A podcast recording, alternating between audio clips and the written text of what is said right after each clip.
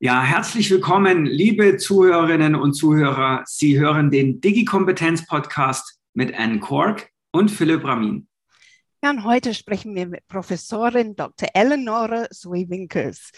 Eine Studentin beschrieb sie mal als der Rockstar der Professorinnen, als wir nachfragten. Sie war dreimal für Professor des Jahres nominiert, ist Diplompsychologin, hat ein PhD in Neurowissenschaften und ist mehrfach für Forschung ausgezeichnet. Und sie hat einen super spannenden Lebenslauf bei IT-Analyst bei Aldi, hat in der Beratung im Produktmanagement gearbeitet, war IT-Strategy Consultant, unter anderem für Transformation Organisationsmanagement bei Accenture, ist heute Professorin für Wirtschaftspsychologie an der FOM Hochschule für Ök Ökonomie und Management in Düsseldorf und Essen. Und seit 2014 hat sie eine eigene Firma namens Postdoc Transformation, mit der sie Professoren und Doktoranden dabei hilft, die digitale Disruption willkommen zu heißen.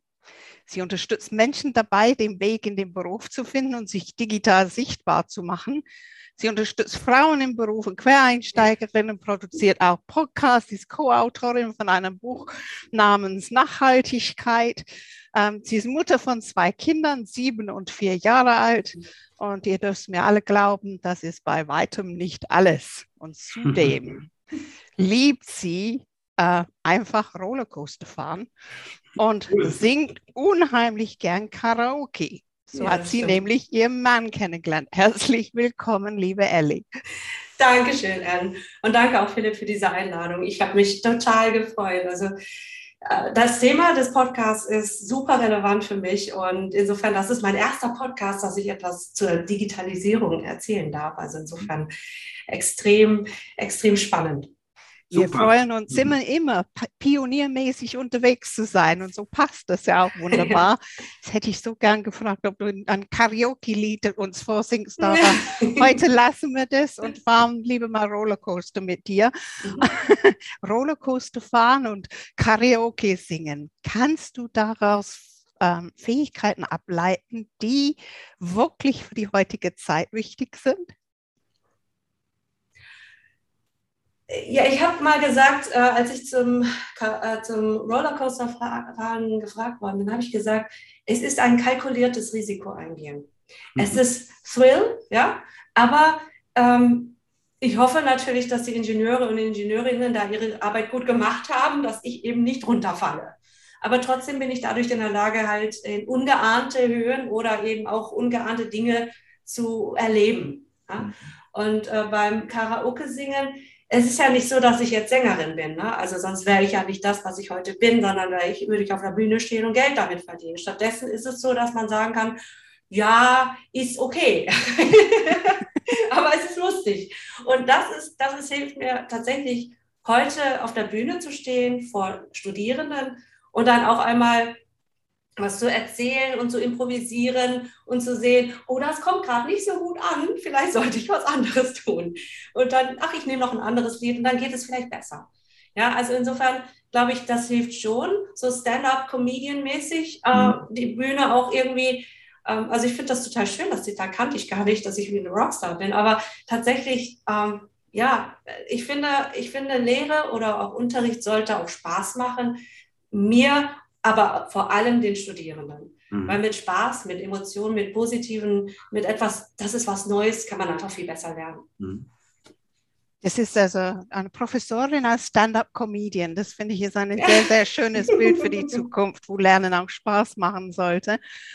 Ich glaube, es ist ganz leicht untertrieben, wenn ich dann sage, dass du unkonventionell bist. Du bist wahrlich die einzige Professorin, die ich je irgendwie gesehen habe, mit einem Zauberhut aller Harry Potter im Internet. ähm, und das für PhD-Studenten. Warum machst du das? Ah, das ist eine ganz tolle Frage. Und ähm, in, in meiner Community mit Academics muss ich sagen, ja, ich bin anders. Ähm, aber ich bin auch gewollt anders, weil ich muss ganz ehrlich sagen, ich bin seit 2014 Professorin und ich habe mir ehrlich gesagt gewünscht, dass ich auf mehr Professorinnen stoße, auf andere die nicht jetzt so konventionell weiß, alt, männlich sind. Ne? Also so das, was man so in der Wirtschaft, in den Führungskräften so sieht, überall CEO, bla bla bla, das ist so alles das noch schlimmer in der Wissenschaft. Ähm, weil das einfach sehr stark auf Privilegien beruht, auf, ne, also es werden wenige Akademiker und wenige Akademikerinnen und Akademiker werden dann weiterhin dann ähm, Postdocs und von dort aus dann in Richtung Professor. Und da muss man einfach manchmal auch eben privilegiert aufwachsen, dass man sich das leisten kann überhaupt. Ja? Und das bedeutet, dass die Auslese am Ende des Tages sehr, sehr, sehr homogen ist. So 2014 hab, bin ich berufen worden, äh, war ein Glücksfall für mich, war nicht planbar. Und ich hoffe, dass ich einfach durch mein Wirken viel mehr Studierende dazu bewegen kann, aus den richtigen Gründen zu promovieren und nicht Angst davor zu haben. Und dass ich viel mehr Early Career Scientists aus den richtigen Gründen zur Professur bewegen kann. Und wenn sie es nicht schaffen, es nicht auf sich selbst zu münzen, weil es eben das System ist, was möglicherweise hier schwierig ist für einige und nicht für alle gleichermaßen schwer ist. Und dass die dann trotzdem noch eine Karriere außerhalb der Wissenschaft machen können. Denn letzten Endes muss man sagen, äh, es gibt einfach zu wenig Professoren und Professorinnen Stellen, ja, auf die man sich bewerben kann. Aber ich muss ganz ehrlich sagen, ich finde, ähm, Forschung ist wichtig, aber der viel größere, wichtige Teil einer, einer Professur ist die Lehre. Weil mit der Lehre kann ich 500 Studierende oder was auch immer in einem, in einem Semester in einem Vorlesungsraum begeistern, Impulse setzen, strategisch inspirieren. Mit meiner Forschung erreiche ich nicht viele.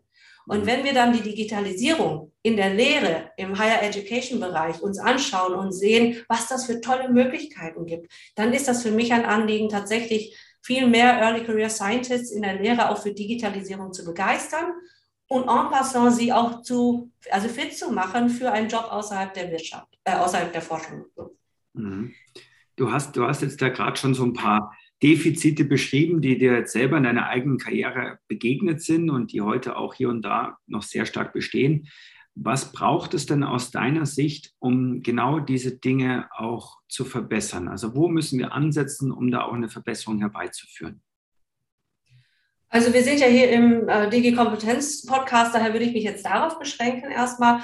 Und ähm, da sehe ich halt, ähm, also viele An also viele Studierende ganz am Anfang, 2014, als ich angefangen hatte, da kam ich gerade frisch aus der IT-Strategieberatung, mhm. ähm, habe super viel Transformation gemacht in Richtung Digitalisierung. Die Cloud mhm. war da ganz groß, viele Kunden wollten das, Infrastrukturprojekte, hier Zoom, äh, WebEx einführen. Ich habe das Ganze unten mit, also Infrastruktur, ne? also mhm. wirklich ganz unten an der Basis mit unterstützt und auch geschult und so weiter.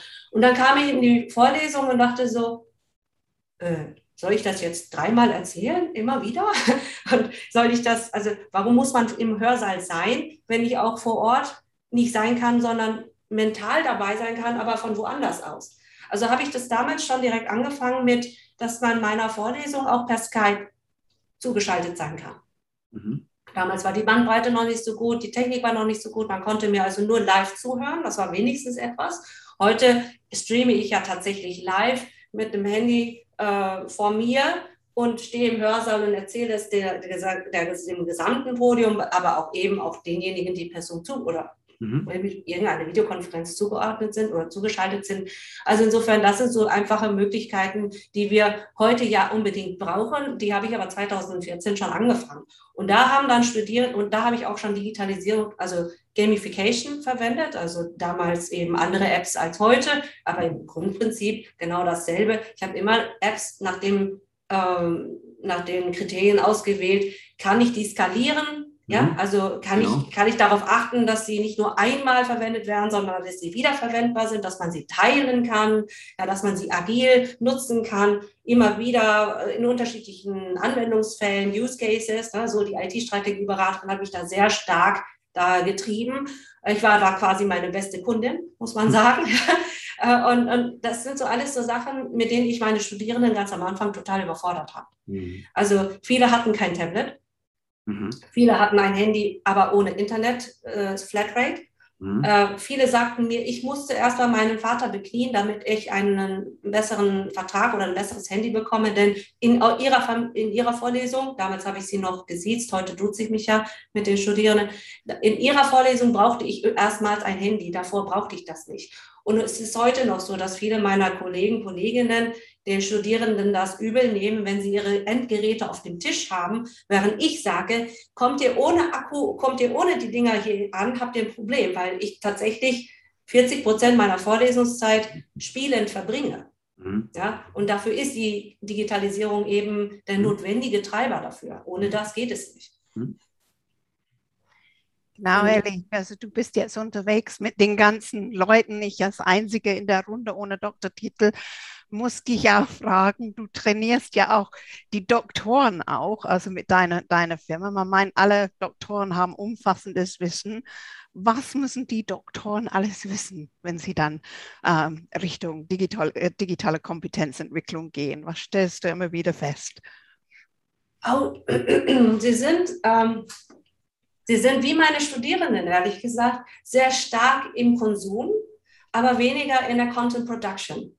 Und gerade für Doktoranden, die in der Lehre erste Schritte gehen, ist die, Be die Beschäftigung mit Social Media, so TikTok und Reels und Instagram und so weiter, extrem gute Schule für Wissenschaftskommunikation. Also eben, wie kann ich meinen Content, wie kann ich meine Lehre, mein Curriculum, mein Experiment, whatever, wie kann ich das einem, ähm, einem Publikum in attraktiver Weise darstellen, dass es jeder versteht und jede versteht. Denn ich, ich glaube wirklich daran, und da habe ich aber einen Professor gehabt, der mir sehr, der, der mir die Augen geöffnet hat, ohne Günther in Bochum, der hat immer gesagt, wenn du ein Poster in deiner Posterrolle hast, die aussieht wie eine Waffe, also das sieht aus wie so eine, so eine Kanone. Ne? Also wenn man damit herumläuft, dann am Zoll, dann muss man genau. wahrscheinlich erklären, was das ist. Ja? Und dann muss man das öffnen und dann dauert das zu wenig, äh, zu, zu lange Zeit. Also muss ich dem Zoll Beamten oder der Beamtin erklären können, was da drin ist und warum darf ich weiter. Und mein Professor hat gesagt, wenn du nicht in der Lage bist, das, das, was du sagst, in 30 Sekunden zu erklären, dann kannst du wahrscheinlich nicht die Grenze überschreiten, dann kannst du nicht ins Flugzeug gehen. Also insofern, du musst dein Poster, den Inhalt deines Posters, auch ohne Poster erklären können. Mhm. Und da wiederum hilft die, hilft Social Media, finde ich sehr, weil man ja diese Vanity Scores, dieses Likes und Responses und so weiter, Engagement, das ist ja, das kriegt man ja nur, wenn man halt wirklich gut kommunizieren kann. Mhm. Mhm. Ja, und insofern ähm, weg von ich konsumiere, sondern stattdessen strategisch überlegen, was davon, welche Elemente kann ich methodisch übernehmen für meine eigene Lehre mhm. und kann dadurch dann besser meine Studierenden erreichen. Mhm. Vielleicht ein kurzer, ich kriege mal kurz rein so ein bisschen. Du hast jetzt sehr stark sozusagen über die, die Lehre gesprochen und äh, ich bin bei dir, dass man äh, in der Vergangenheit die Lehre zu stiefmütterlich behandelt hat, so ein bisschen als, als äh, naja, das muss man halt noch mitmachen und eigentlich ist das ja eine ganz, ganz wichtige Aufgabe eines Hochschullehrers, ne? weil das ist es ja am Ende des Tages. Ja ein, ein Professor, eine Professorin. Ähm, andererseits, wenn man sich so ein bisschen den Wissenschaftsbetrieb anguckt, äh, wie der heute noch funktioniert, dann kommt es ja immer noch sehr stark darauf an, dass man mit möglichst renommierten Kolleginnen und Kollegen die Paper schreibt, dass man im Prinzip auch von einer Hochschule kommt, die einen sehr hohen Namen hat, dass man in, richtig, in die richtigen Journals reinkommt, in die man wieder nur reinkommt, wenn man eben den Namen hat. Und dann geht es eben sehr stark auch um den Zugang zu Datensätzen, die dann auch wieder nicht alle Hochschulen haben, um dann überhaupt mal so in Richtung A-Journals schielen zu können. Also was ist meine Frage? Müssen wir nicht auch generell auch die Frage stellen, ähm, was ist Wissenschaft und, wie funktioniert Wissenschaft? Welche Anreizsysteme gibt es? Denn ich sehe die heutigen Anreizsysteme unglaublich kritisch, weil natürlich für eine sehr, sehr kleine Gruppe schon interessante Erkenntnisse generiert werden. Aber der Weg dahin, der ist auch alles andere als transparent, zugänglich und, und eigentlich ja, offen und kollegial. Absolut, Philipp also du sprichst mir aus der Seele. Ich habe gestern erst eine Diskussion gehabt, ähm, da, da, da ging es um, um die Reputationsmaschinerie. Ja? Mhm. Ähm, der Erfolg eines Wissenschaftlers, einer Wissenschaftlerin ist eben nicht, wie gut jemand lehren kann. Genau. Leider, sondern eben, wie gut er oder sie publizieren kann. Und das ist publish or perish. Also, wenn ich denn nicht in der Lage bin, die richtigen Dinge zu tun, und die richtigen Dinge heißt nicht, dass sie, dass sie moralisch richtig sind, sondern dass man eben ähm, ja, also sagen wir mal so, äh, nicht signifikante Ergebnisse werden nicht publiziert. Ne? Also damit hat man keine Chance, in die A-Journals zu kommen. Bedeutet also, dass man eben schaut, ist das, dass man die Daten bereinigt möglicherweise nach mhm. Outliers, damit man eben sagen kann, naja, ja. äh, ohne das ergibt es aber ein signifikantes Pattern. Das Pattern ist dann mehr oder weniger fragwürdig, aber es ist ein signifikantes Pattern, es passt und so weiter. Also ich kritisiere das, ja, und äh, versuche auch meinen Studierenden und auch meinen Postdocs dann zu sagen, ihr müsst das tun, was richtig ist. Gute wissenschaftliche Praxis ist das nicht immer. Mhm. Es ist dann eine Frage von, ähm, kann ich mir das leisten oder kann ich es mir nicht leisten? Also muss ich es machen möglicherweise und äh, der Gesellschaft tut es nicht gut, wenn wissenschaftliche Praktiken möglicherweise im Grenzbereich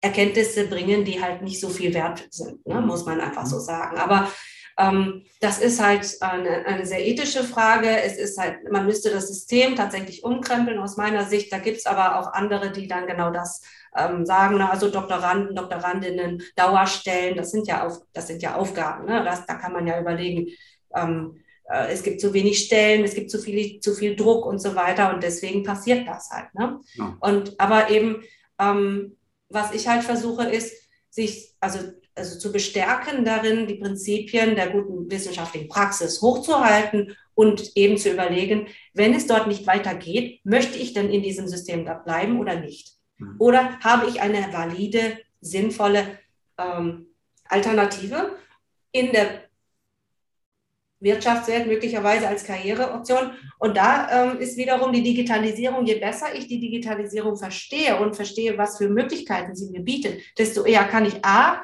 sie auch für mich nutzen, für meine eigene Karriere und B, aber auch die Lehre meiner Studierenden so äh, unterstützen.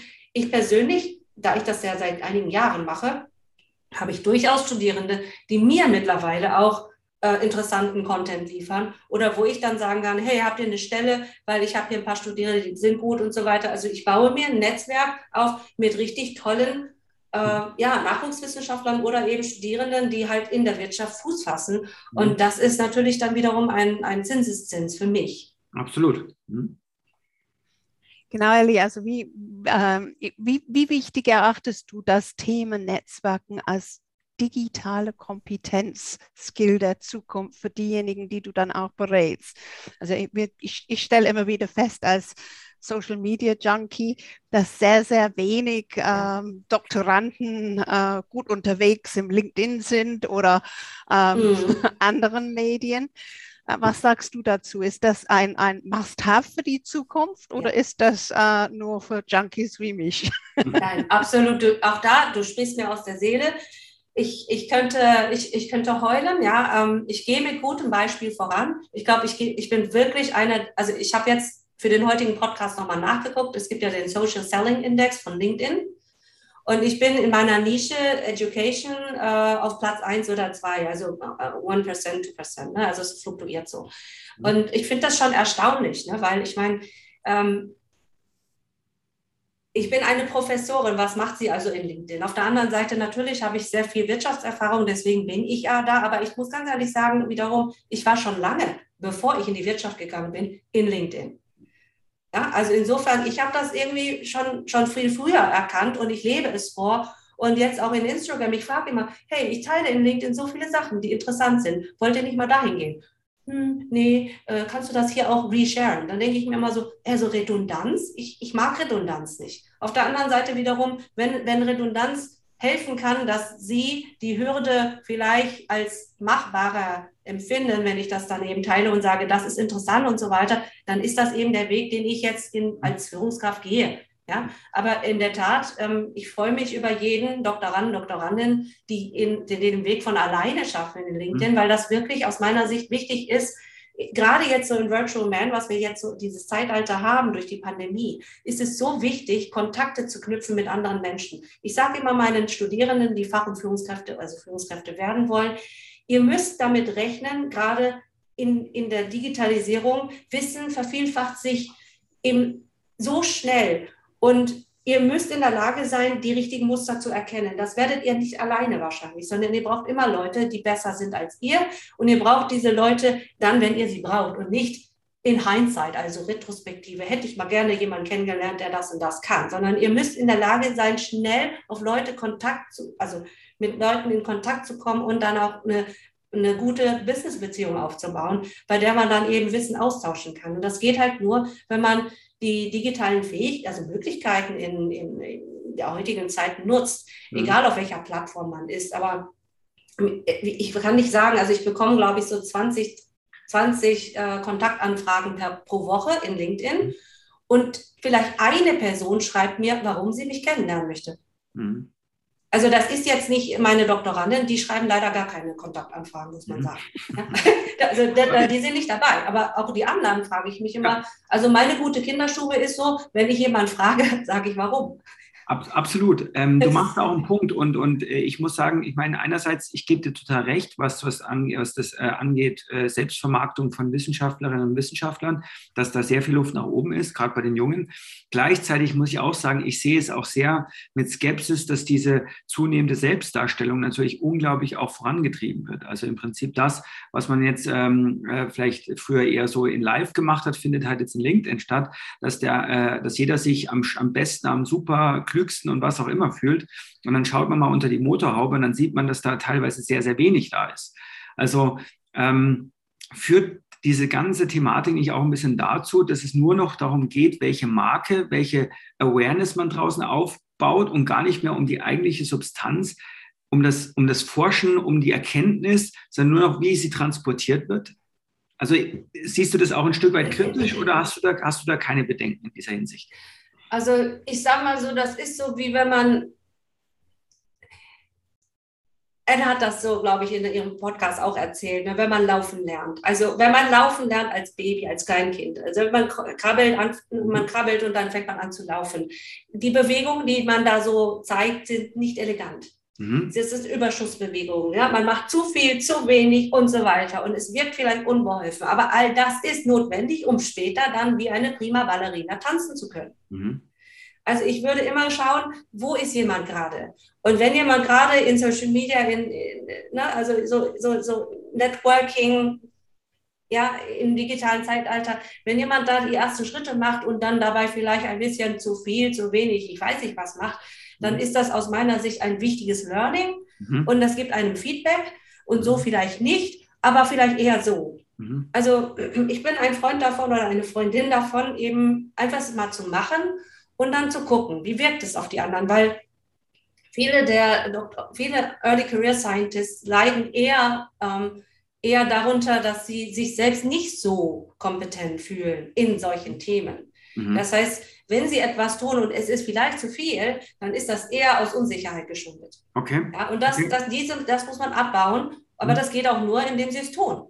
Endlich ja? ausprobieren. Mhm. Also insofern sehe ich das jetzt nicht so sehr kritisch, sondern ich sehe kritisch eher diejenigen, die warten mhm. und nichts tun. Die nichts tun, okay. Weil da, die werden definitiv, und da muss ich auch ganz ehrlich sagen, ähm, Kollaborationen, ähm, also Forschungskollaborationen, Grantmittel und so weiter, die beruhen auch auf Kommunikationsfähigkeit. Unbedingt. Ich muss denjenigen, den ich das Geld äh, hm. aus den Taschen ziehen möchte, sozusagen, muss ich auch klar machen, warum meine Forschung gut ist. Hm. Und das bedeutet eben auch, dass ich meine Forschung darstellen kann.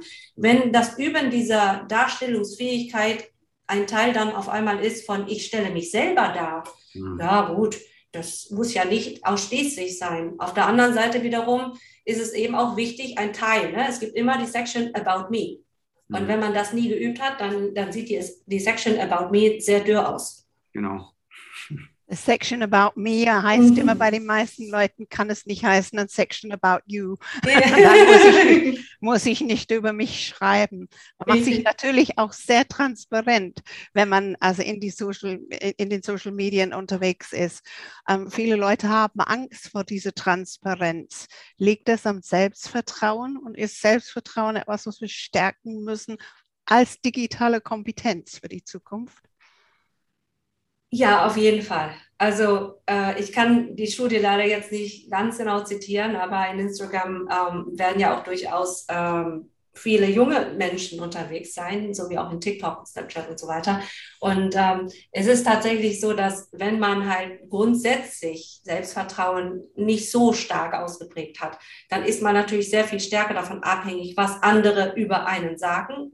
Mhm. Und, ne, und, und das bedeutet natürlich, dass da ein Teufelskreis entstehen kann. Ja? Also ich muss einfach noch mehr zeigen, dann werde ich mehr äh, aufmerksam bekommen, Aufmerksamkeit bekommen und dann werde ich geliked und so weiter und so weiter. Und ich glaube, dass ähm, der Vorteil von uns ist, dass wir älter sind und dass wir ein, ein Leben auch außerhalb von Social Media haben, sodass wir das auch selbst, wenn wir ähm, also auch selbst wenn wir Teil des Ganzen sind in Social Media, wir das durchaus von uns selbst dann auch ein bisschen trennen können. Ja? Also ich bin mhm. nicht das alleine, es ist ein Teil. Aber ich glaube, wenn man jetzt neu damit rein, also neu damit aufwächst, ja, und nichts anderes kennt. Und ich glaube, es gibt ja nun mal seit anderthalb Jahren diese wunderbare Pandemie. Und da gibt es sehr viele, die halt in der, in der Pubertät jetzt reingekommen sind und ohne die Möglichkeit haben, mit anderen Menschen wirklich auch sich auszutauschen, zu gucken, komme ich gut an bei der oder die und so weiter und so fort. Und wenn dann halt Social Media der einzige äh, Nährboden ist, dann, dann halte ich das für gefährlich.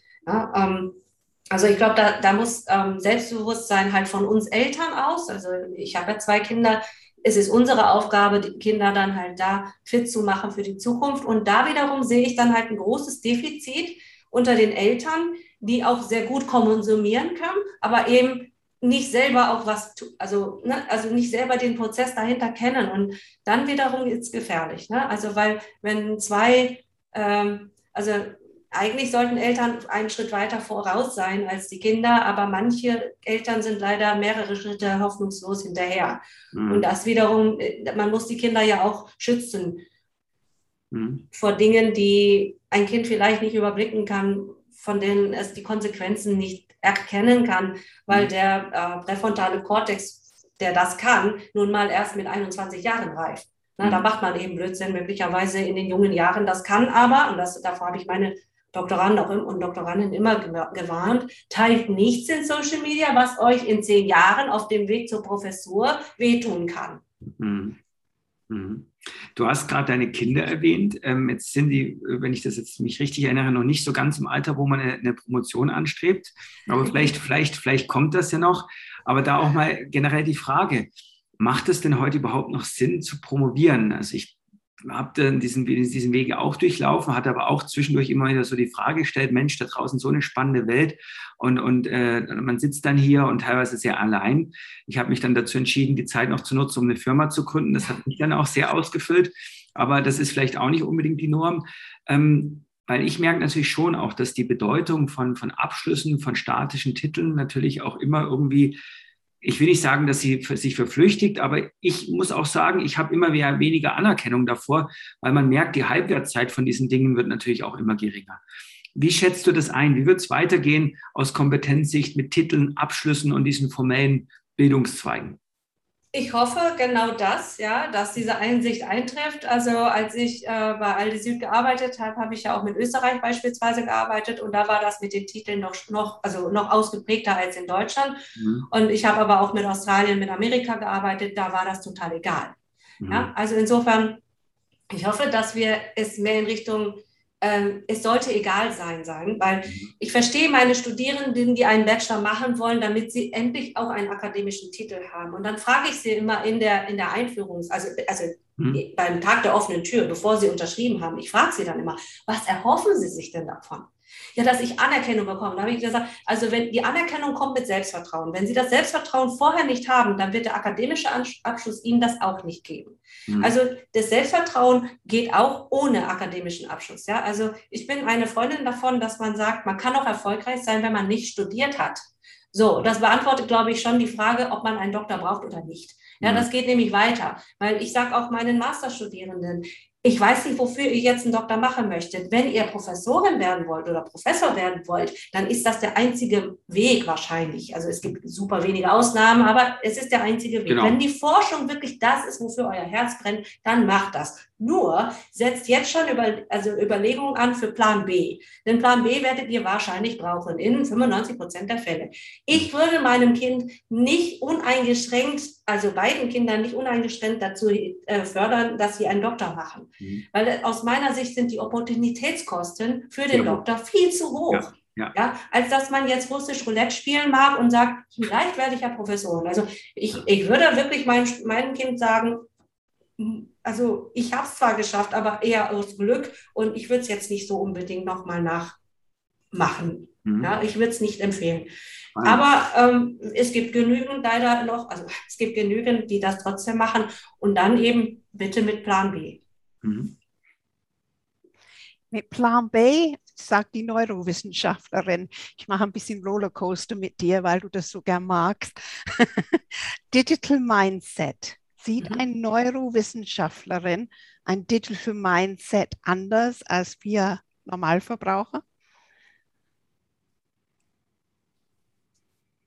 Hm. Sehr schwierige Frage, gell? Ja, sehr, sehr schwierige Frage. Also ich sehe es definitiv anders. Ähm, ob das jetzt ist, weil ich Neurowissenschaftlerin, weiß ich nicht. Das ist so ein bisschen Henne- und Ei-Problem, glaube ich. Aber man muss sagen, ähm, da ich ja weiß, wie, ich, wie das Gehirn funktioniert und, und wir sehr gut Muster erkennen können und sehr stark auf Emotionen reagieren und sehr stark auf Novelty Detection, also neue, also wenn etwas Neues und so weiter. Und wir auch relational sehr gut denken können. Das sind alles Dinge, die wir in den Datenbanken auch sehen. Also ich sage immer, wenn ich mich mal damals beworben habe für Jobs, habe ich immer gesagt, naja, äh, das Gehirn ist wie eine Blackbox und ich habe mich dafür interessiert, weil ich wissen wollte, wie der Prozess innen drin funktioniert zwischen Input und Output. Da ist ja irgendwie diese Blackbox mit den Prozessen. Das war immer spannend.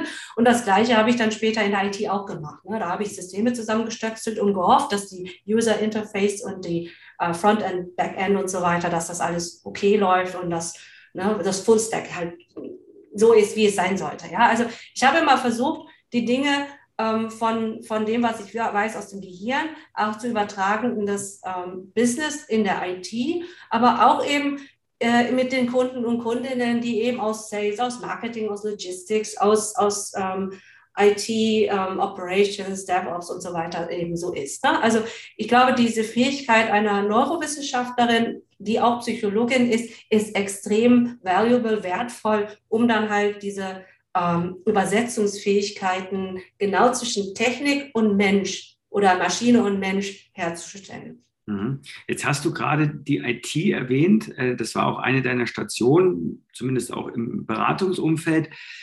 Sag mal, wie schätzt du das ein? Wie steht es denn um die digitale Kompetenz in der IT? Jetzt ist ja, kann man eigentlich argumentieren, die IT ist ja prädestiniert dafür, digital kompetent zu sein, weil das wird ja oft miteinander vermischt. Aber dann findet man heraus, gerade im Konzernumfeld oft ist das gar nicht so einfach alles und funktioniert nicht so, wie wir es uns vorstellen. Und auch da gibt es mit Mindset noch die ein oder andere Herausforderung.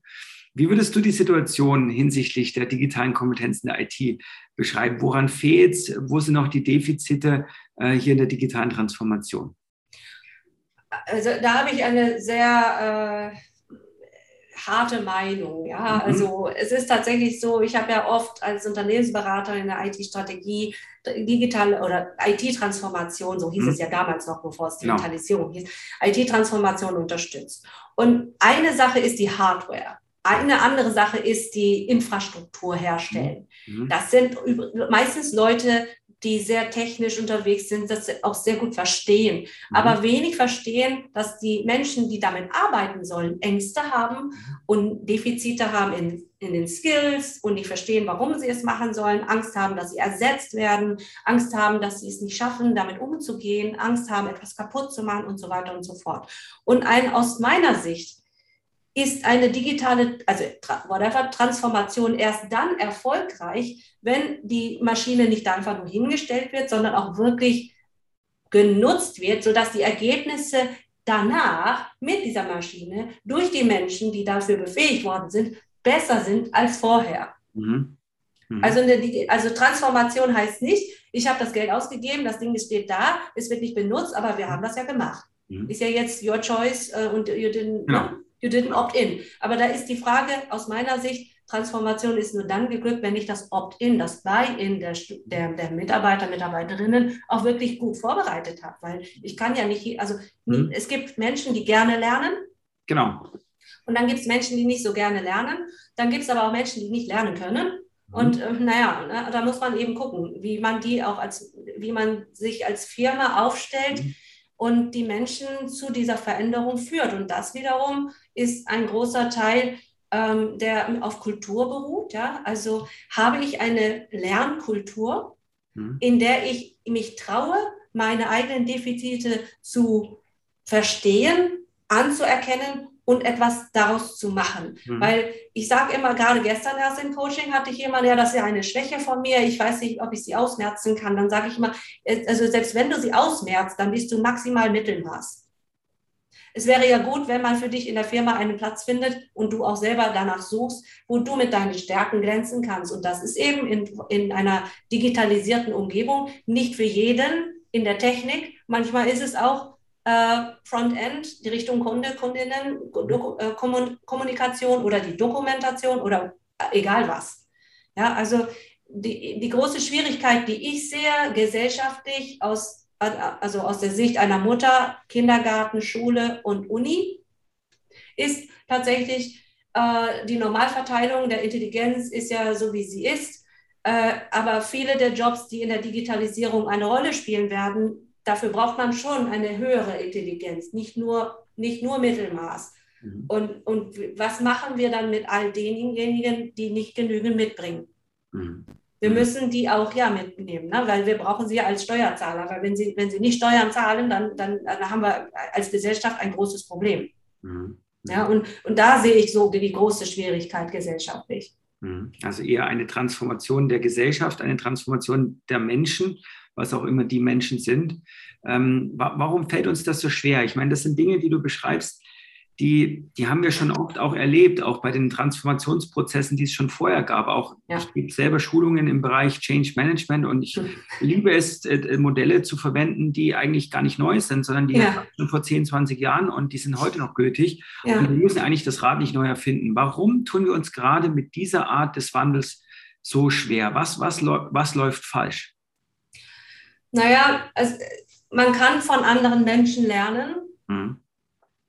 Die Frage ist, kriegt man das mit? Ist das in meiner Bubble? Ist das nicht? Ja, mhm. muss man das als Firma besser reinholen, damit man von mhm. anderen lernen kann? Das ist das mhm. eine. Mhm. Aber selbst wenn man alle Möglichkeiten hat, ist das die Frage der Relatable. Also ist es relatable oder nicht? Kann ich was damit anfangen? Und da muss ich sagen, ähm, so Social Learning funktioniert ja sehr gut, Lernen am Modell, wenn das Modell einem ähnlich ist. Mhm. So, und wenn wir jetzt die Situation haben, dass Führungskräfte eben einem nicht ähnlich sind, weil sie eben weiß, männlich, alt sind, dann kann ich mir von denen vielleicht möglicherweise nicht so viel ab, angucken, abgucken, wie es eigentlich objektiv wäre.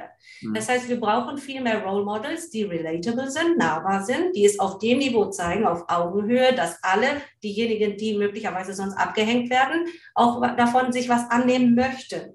Ja? Mhm. Und dafür brauchen wir möglicherweise andere Bühnen. Es muss nicht dort sein, es muss vielleicht da sein, wo die sind, wo man sie abholt. Ne? Und da kommen wir dann in Richtung Kommunikation, ne? Kommunikation für die Zielgruppe und so weiter. Das sind dieselben Spielchen. Aber am Ende des Tages ist das halt ein Grund, warum möglicherweise wir als Gesellschaft nicht so sehr stark lernen aus den Fehlern anderer, wenn diejenigen, die die Fehler machen und sichtbar machen, eben nicht so äh, einem ähnlich sind. Mhm. So, das ist das eine. Und das andere ist, ähm, der eigene Schmerz ist lehrreicher als der Schmerz der anderen. Mhm. Mhm. Und das heißt, man muss selber äh, es mal erleben. Mhm. Und ich glaube, dass diejenigen, ich glaube, man kann da auch durchaus äh, noch mehr teilen dazu, dass man, man muss erstmal es selbst erleben, um zu verstehen, dass man gegen die Wand gerade rast und dass man an der Wand steht. Ja, mhm. also ich hatte zwei solcher Momente und ähm, ich wäre heute nicht da, wo ich bin, hätte ich nicht das erlebt. Und ich glaube, da, da, das ist bei M noch beeindruckender als bei mir. Meine Momente sind im Vergleich kleiner, aber ähm, das zeigt mir nochmal, da hätte mir jeder erzählen können, bla bla bla. Und trotzdem hätte ich das nicht geglaubt. Erst als ich es dann erlebt habe und ich es dann gemacht habe, dann habe ich erkannt, ist jetzt wichtig. Ein Plädoyer fürs Scheitern oder zumindest, dass man das Scheitern akzeptiert und auch für die Fehlerkultur, die sicherlich eine ganz wichtige Komponente auch in der digitalen Kompetenz hat. Ähm, das führt mich jetzt schon so ein bisschen zu unserer Abschlussfrage, die wir in jedem Podcast stellen. Es sind eigentlich zwei. Ich starte mal mit der ersten und ich bitte um eine ganz kurze, prägnante Antwort. Ähm, wenn du an die Zukunft der digitalen Kompetenzentwicklung denkst, breites Feld auf ökonomischer, individueller, sozialer Ebene, Kannst du dir so ein, zwei Punkte rausholen, wo du sagst, darauf wird es ankommen? Das ist absolut wichtig. Das ist aus deiner Sicht ganz essentiell, wenn es um digitale Kompetenz gibt, geht, auf welcher Ebene auch immer. Ja, also ich glaube, dass wir alle souveräner sein müssen in der, im Verständnis, welche digitalen Tools können denn mein Problem lösen. Mhm. Ja, es ist am Ende des Tages Problemlösung. Es gibt ja dieses Sprichwort, a fool with a tool is still a fool. Ja? Und deswegen, Digitalisierung ist nicht das Allheilmittel, nicht der heilige Gral. Wenn ich das falsch verwende, dann habe ich mein Problem immer noch nicht gelöst. Absolut. Mhm. Also ist eben diese Data Literacy zu verstehen, wenn ich Daten habe, weiß ich, sind das die richtigen Daten? Fehlen mir Daten? Brauche ich andere Daten? Muss ich andere Strukturen? Ist es alles unstrukturiert? Muss ich sie erstmal in eine Struktur bieten? Muss ich sie in irgendeiner Weise, sind es longitudinal, also langfristige Daten? Sind es einfache Daten? Was weiß ich? Also das sind so alles Fragen, die ich mir vorher stellen muss, bevor ich dann interpretiere. Und, und das ist einfach eine strategische ähm, Weitsicht, die ich mir von vielen Menschen wünsche, insbesondere aber von Fach- und Führungskräften, die in diesem Thema halt die Fragen stellen sollten, aber manchmal nicht stellen. Ich, wie oft ich als Unternehmensberaterin da stand mit einer Führungskraft des mhm. Unternehmens und die dann einfach alles gemacht hat, was ich ihr vorgeschlagen habe, da habe ich immer gedacht, gut, dass ich mir vorher die Gedanken gemacht habe. Mhm. Wäre aber tragisch, hätte ich sie mir nicht gedacht und hätte ich einfach nur nachgeplappert, was mir erzählt worden ist, mhm. dann hätten wir ja also mehrere Probleme. Mhm. Ja, und das ist so ein bisschen diese, ähm, wenn man keine Ahnung hat von Daten und deswegen dann sagt, ach, ich will nicht, das ist ganz, ganz schlecht. Mhm. Sondern man muss sich damit beschäftigen und zumindest ein bisschen Datensouveränität haben. Mhm. Das ist, das ist jetzt richtig super, Ellie. Jetzt, ähm, die, die Frage, die ich stelle, ist ja immer die schwierigere. Ähm, weil ich Engländerin bin, komme ich immer von der falschen Seite. Wenn du jetzt also guckst mit den, den Kompetenzen von der Zukunft und dem Weg, den die Menschen dann auch gehen dorthin, was würdest du sagen, sollte man nicht tun? Blind folgen. Das war eine kurze und prägnante Antwort. Das ist super. Ja, blind folgen, das ist echt super. Ja, wunderbar, äh, Elli. Dann sind wir auch schon soweit am Ende von unserem Gespräch mit einem sehr äh, bolden Statement sozusagen. Und das greifen wir, greifen wir sehr, sehr gerne auf und sagen damit auch ganz herzlichen Dank für deine sehr ja, vielschichtigen, differenzierten Einblicke in deine Arbeit und wie du vor allen Dingen auch auf die Welt der Bildung schaust. Ich bin mir sicher, dass da der ein oder andere eine tolle Inspiration heute mitgenommen hat.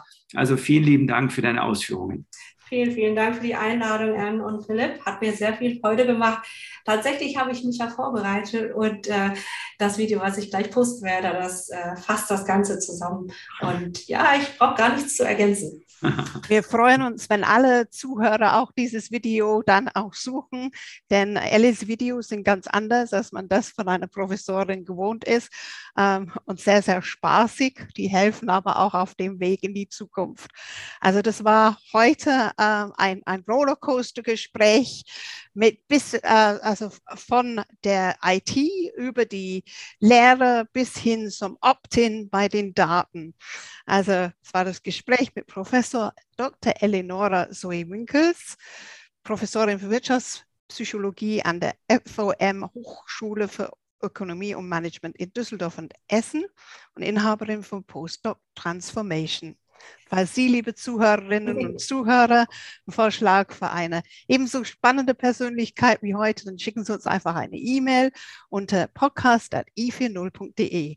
Mit unserem Hashtag DigiKompetenzPodcast können Sie verfolgen, was sich sonst noch alles bei uns tut. Und Philipp und ich, wir sind immer ganz begeistert, wenn Sie das nächste Mal dabei sind, wenn es wieder mal heißt, bleiben Sie digital kompetent mit Philipp Ramin und Anne Koak. thank you